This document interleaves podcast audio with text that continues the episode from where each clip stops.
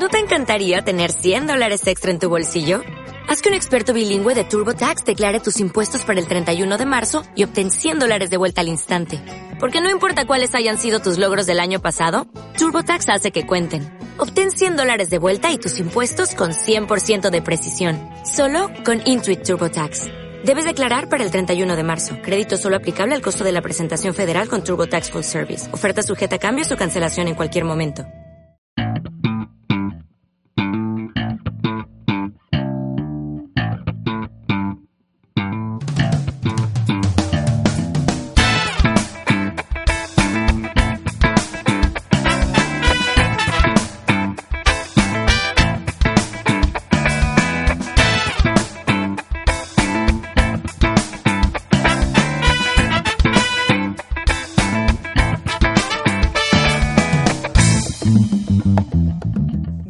Y bienvenidos al tercer podcast de Cultura Fan. Yo soy Diana P y este programa es un poco diferente a los que hemos tenido hasta ahora.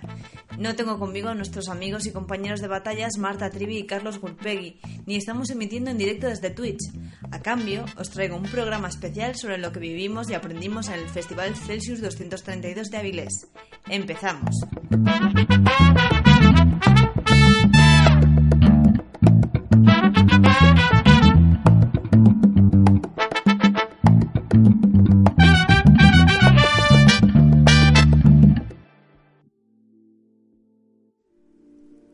Festival, Celsius 232, es un homenaje a la novela distópica Fahrenheit 451 de Ray Bradbury, la temperatura a la que arde un libro, y es, de todas todas, una declaración de intenciones.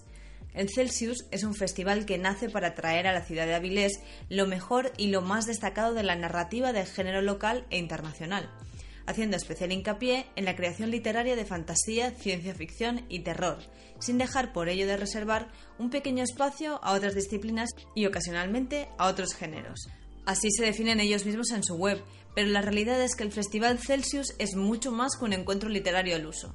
Muy poco tiene de feria del libro y casi nada de convención multitudinaria, de hecho, una de las cosas que más llaman la atención del Celsius nada más conocerlo es su planteamiento. Un festival literario en una pequeña ciudad asturiana de algo menos de 80.000 habitantes que reúne tanto a lo más indie del panorama nacional como a grandes escritores y creadores de todo el mundo en un centro cultural, sin fanfarria y sin grandes ostentaciones, simplemente buen ambiente y colegio. El festival cuenta con un programa que no deja indiferente a nadie, charlas, talleres, mesas redondas, presentaciones y firmas de libros. Más de 140 actividades en cuatro días en los que o bien puedes intentar organizarte y no perderte nada, lo cual es imposible, o simplemente dejarte llevar por el ambiente y las multitudes y disfrutar de conversaciones agradables en parques, tomando una cerveza en una terraza o en cualquier lugar de Avilés. El ambiente en el Celsius es distendido y relajado, propicia que los escritores de todos los niveles y sus fans se vean, conozcan y charlen sin forzar situaciones incómodas. A diferencia de otras convenciones en las que los escritores salen por la puerta de atrás y van directamente al hotel a tener reuniones y entrevistas, en el Celsius te puedes encontrar a Cameron Harley y Becky Chambers tomando unas tapas en una terraza de un bar con un grupito de admiradoras. Este, sin duda, es el verdadero encanto del Celsius.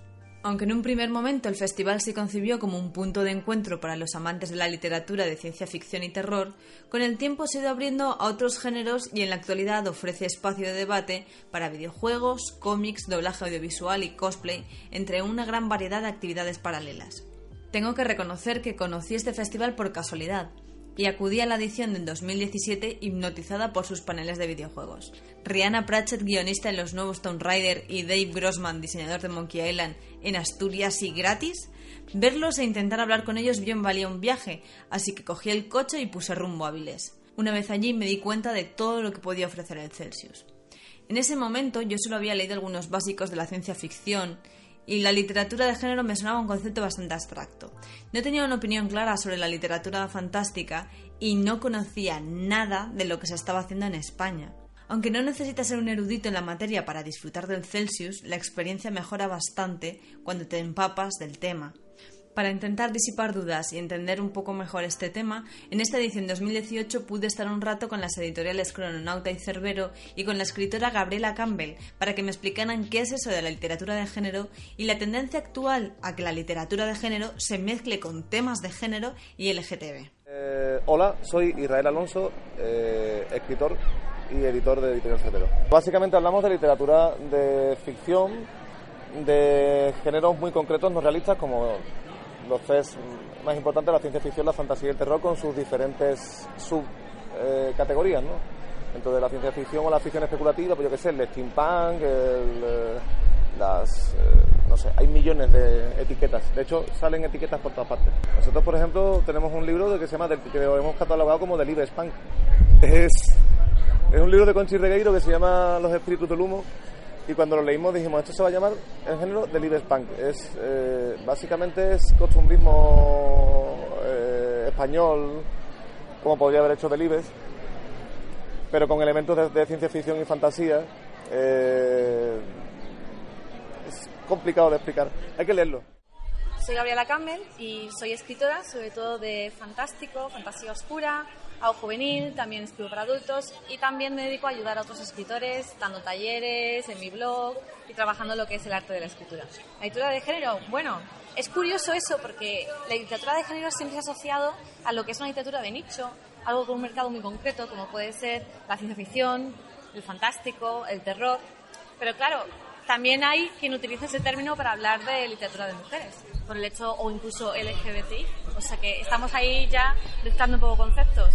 Pero normalmente lo usual es que al hablar de literatura de género estemos hablando de, fantástico.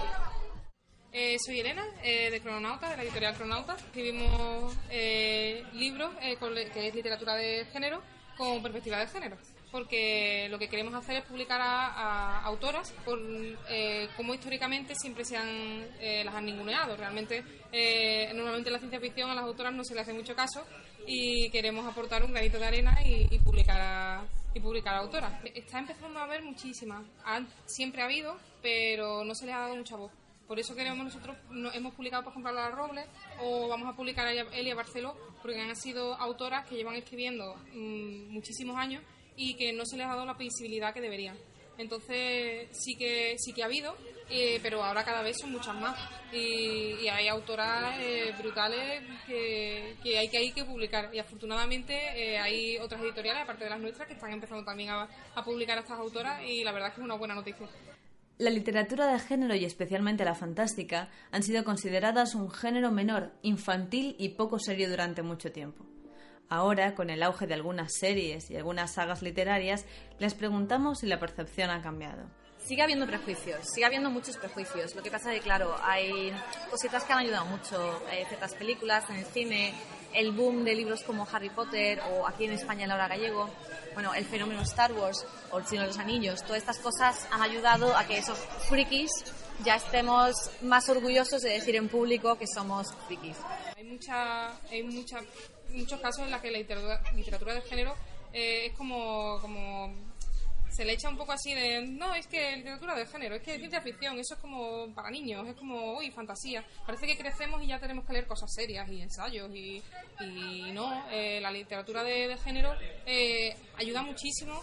por ejemplo, la ciencia ficción siempre te ayuda a decir el, el qué pasaría si, ¿no? Es como todas las distopías o todas las formas de, de imaginarte cómo podría ser un futuro es súper interesante y te, y te hace mm, reflexionar sobre cómo, dónde podemos llegar si, si seguimos por ciertos caminos.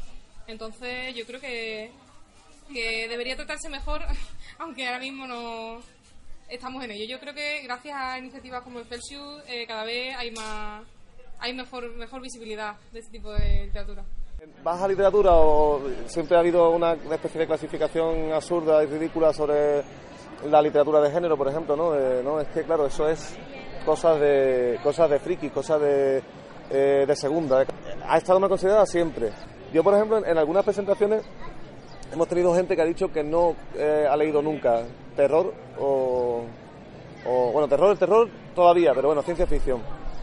Y entonces le decías, ¿no has leído nunca literatura de género? No, porque no, eso no me gusta, eso no va conmigo. No has leído Frankenstein, ¿no? Hombre, Frankenstein es otra cosa. Ajá. ¿Por qué? Frankenstein es ciencia ficción, es el, germen o uno de los gérmenes de la, ciencia ficción. Pero no, Frankenstein es un clásico, vale. Frankenstein sí, hombre, Drácula también, Drácula es que es un mito, claro, Drácula es, es, es lo que es y es literatura de género, es y muchísimas otras obras que son cumbre que dicen, no, es que Lovecraft, Lovecraft escribía pulp, Lovecraft escribía eh, literatura, mm, entre comillas, barata, me refiero, hacía eh, obras con, con, un contenido muy, muy loco, muy lo que ahora diríamos que es muy punk, y bueno, pues nadie, casi nadie te va a decir que Lovecraft escribía literatura menos merecedora que otra. También en realidad hay cierto elitismo en eso, porque claro, da igual si el clásico es o no eh, ciencia ficción, pero sí es un clásico. Eh, pero hay muchos lectores de, género en este país y cada vez más además, porque el, el friquismo se está eh, extendiendo para bien porque bueno porque cada vez es más es, como dice menos, vergonzoso cada vez la gente tiene menos vergüenza de reconocer em, que le gusta la, literatura o el cine o la, o la ficción de, género, porque también es cierto que cada vez hay más productos mainstream que, están copando un mercado muy alto, no sé, Juego de Tronos o eh, cosas como Star Wars, que no es que haya empezado ahora, pero que ahora con, el, con, el, con los movimientos, sobre todo en tema de series de televisión, que las series están dando... las series son las, nuevas películas, ya no ya antes era al revés, ¿no? Antes la gente que hacía cine cuando pasaba a la televisión era, por, era como bajar un escalón y era subirlo. Y claro, bueno, ficciones en serie de televisión, encontrarse maravillas como el cuento de la criada, eh, Juego de Tronos, no sé, eh, Carbono Alterado, eh, encontrar de repente que hay un público mayoritario consumiendo una ficción que técnicamente era minoritaria hasta hace poco. ¿no? de todos modos, sí que hay un cambio fundamental en la, en la literatura de género en los últimos 50 años, incluso un poco menos, entre otras cosas porque eh, entra en juego el lenguaje cinematográfico, sobre todo encauzado hacia, las series de televisión y el lenguaje de los videojuegos. Eh, aquí entran eh, unos elementos en juego en cuanto en cuanto la barrera, o sea, perdón, la generación que viene ahora, digamos, o la que ya está escribiendo ha tenido una educación distinta a la que tenían los anteriores. Es una educación mucho más visual, mucho más audiovisual, eh, series, videojuegos, la, la, narrativa de los videojuegos. Eh, por ejemplo, eso, está muy presente en las obras actuales. las personas que escriben ahora eh, escriben distinto, entre otras cosas porque utilizan ciertos, ciertas narrativas de lenguaje que antes no se, utilizaban porque no, no, eran, no formaban parte del acervo cultural del escritor o de la escritora. Ahora sí, ahora eh, gente con 30 años o con 40 años eh, prácticamente se, ha, criado consumiendo videojuegos, bueno, y, evidentemente gente con 20 o con 18 que están escribiendo auténticas maravillas, que se han criado, por ejemplo, jugando videojuegos. Y, y pues habrá quien te diga que eso no es literatura, ¿no? que un videojuego no es literatura Ah, ah, evidentemente es una idiotez. Eh, ahí tienes a, yo qué sé, a, Rihanna Pratchett, por ejemplo, que es escritora. O sea, eso que está haciendo es escribir. Y eso que está haciendo es una obra literaria. Eh, eh, aunque tenga un, un, soporte distinto al, habitual, que sería el papel o el, o el, libro digital, pero ese videojuego es una, una obra literaria. Entonces sí ha cambiado. La mayoría de los cambios son muy sutiles pero, pero naturalmente hay un cambio, porque hay un cambio de, mm, un cambio generacional, un relevo generacional que es importante, porque cada vez eh, el, el, escritor o la escritora es nativo en más cosas que hasta hace relativamente poco no, no, no formaban parte de su acervo. Era necesario preguntarles qué hace un festival como el Celsius por la literatura de género y los autores. Pues para nosotros ha sido una suerte porque somos muy, muy nuevos y solo tenemos dos libros por ahora. Y, la verdad es que gracias a esto tenemos, tenemos mucha visibilidad. Aparte de que mm, nos apoyan mucho en ese sentido de, por, aunque seamos pequeñitos, aquí estamos eh, en un stand y parece hasta que somos más grandes. La verdad es que sí, que, ayuda muchísimo. Yo creo que Celsius es un ejemplo fantástico porque es un festival que está en la calle, que está abierto al pueblo, que está abierto a Vilés. Entonces, todas las actividades a las que vienen familias, que viene gente local, no solo gente que lee fantástico en su casa, eso hace que le demos una imagen pues eh, más mayoritaria, más abierta y ya no somos como los raros que se disfrazan, ¿no? Que eso está genial, pero es como ven tú y disfraces también y te lo vas a pasar genial con nosotros. El Festival del el, es el mejor festival del mundo. Porque está hecho con cariño, porque está hecho intentando desde, desde abajo hasta arriba, intentando eh, que, la, que, la, que el festival sea para los lectores, que es importante, ¿no? que muchos, muchos eh, festivales están enfocados a, solo a la venta y eso no creo que sea lo adecuado.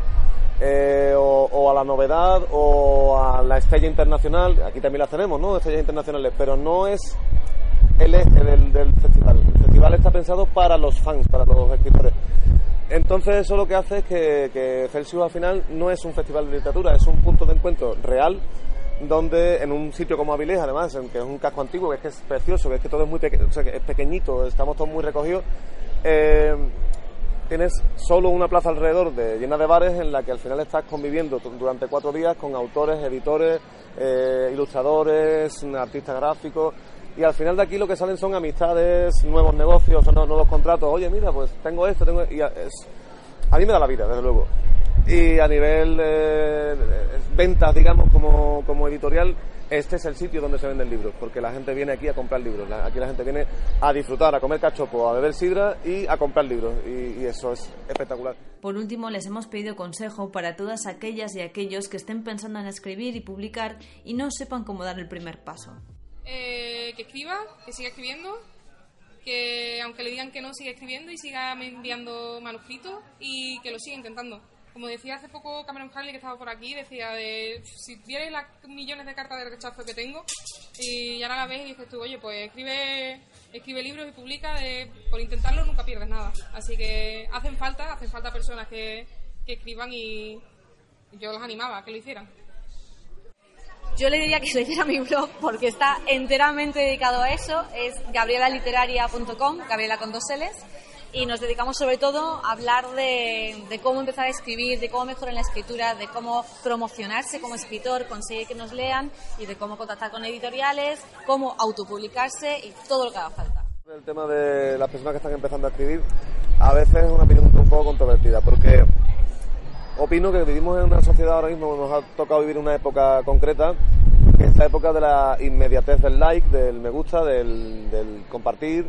Las personas que escribimos nos estamos acostumbrando a, que, a que esto funcione como cualquier red social y necesitamos la, esa, esa, inmediatez para, para, sentir que estamos progresando. Entonces, eh, te encuentras con que em, no solo quieres escribir, y eso no es necesariamente malo, de hecho es positivo, hay mucha gente que está en, redes sociales de escritores y tal, que ese, ese, ese, feedback, esa retroalimentación que tienen entre ellos les beneficia porque mejoran, ¿no? Eh, porque se van, se van leyendo unos a otros, se, se se respaldan con opiniones, con veteos, ¿no? con, con lectores beta. Pero por otra parte también genera cierto, cierto grado de eh, insatisfacción también inmediata. Muchas veces vivimos no solo en esto, sino en muchísimas otras cosas, vivimos en campanas de eco, eh, donde solo oímos lo que queremos oír. Yo le diría a cualquier persona que está empezando a escribir que tuviera paciencia. Eh, no tengo nada en contra de que la gente suba sus textos a la red, los comparta, me parece genial, me parece magnífico. Lo que pasa es que hay que tener, hay que tener en cuenta siempre que si tú pretendes vivir de la literatura, lo cual es una, parece suena chiste en España, porque si no te llamas reverte es, probable que nunca lo hagas, necesitas madurar tus proyectos, madurar tus historias y darle el mismo que necesita una historia siempre. Decía, por ejemplo, Stephen King que tienes que escribir una obra, dejarla en un cajón durante dos años o X tiempo para que cuando la vuelvas a leer, para corregirla o para tal, hayas tenido la suficiente perspectiva desde, desde que la escribiste hasta, hasta ahora como para que la cojas como algo nuevo y, y hayas olvidado todo lo, todo lo que tú querías decir y veas lo que has dicho. A pesar de ser una neófita en la materia, el festival, su gente, los organizadores, todo el mundo es increíblemente amable, lo cual anima a cualquiera a seguir aprendiendo y conociendo autoras increíbles. Digo autoras, sí, en femenino, porque aunque los clásicos en su gran mayoría se les ha reconocido a los hombres, en la actualidad el grueso de la literatura de género lo escriben mujeres, y el festival es un espejo claro de esta situación. En cuestión de un año, las mesas sobre antologías de escritoras como el premio Ripley, alucinadas, terroríficas y distópicas y poshumanas, debates sobre la presencia de la mujer en la literatura o la escritura de personajes femeninos no solo se han multiplicado, sino que además han tomado el protagonismo en un festival de sobre variado han sido muchas las voces reivindicativas en esta edición. Elia G. Parente repitió en varias ocasiones que la presencia de las mujeres en concursos literarios sigue siendo minoritaria, a pesar de que la mayoría de los premios se les otorgan a escritoras. Cameron Harley, haciendo referencia a su libro La Revolución Feminista Geek, nos recuerda que las mujeres ni hemos sido ni somos bienvenidas en los sectores de ocio masculino, por eso tenemos que pelear con más fuerza. Estos y otros discursos similares están dando al Celsius el formato de evento que yo, personalmente, creo que todos necesitamos, un espacio mixto en el que cabe la crítica y la reivindicación en un ambiente sano y de debate. No puedo hacer otra cosa más que agradecerle a la organización del Celsius este viraje, porque la cultura sin diversidad y sin autocrítica no puede avanzar.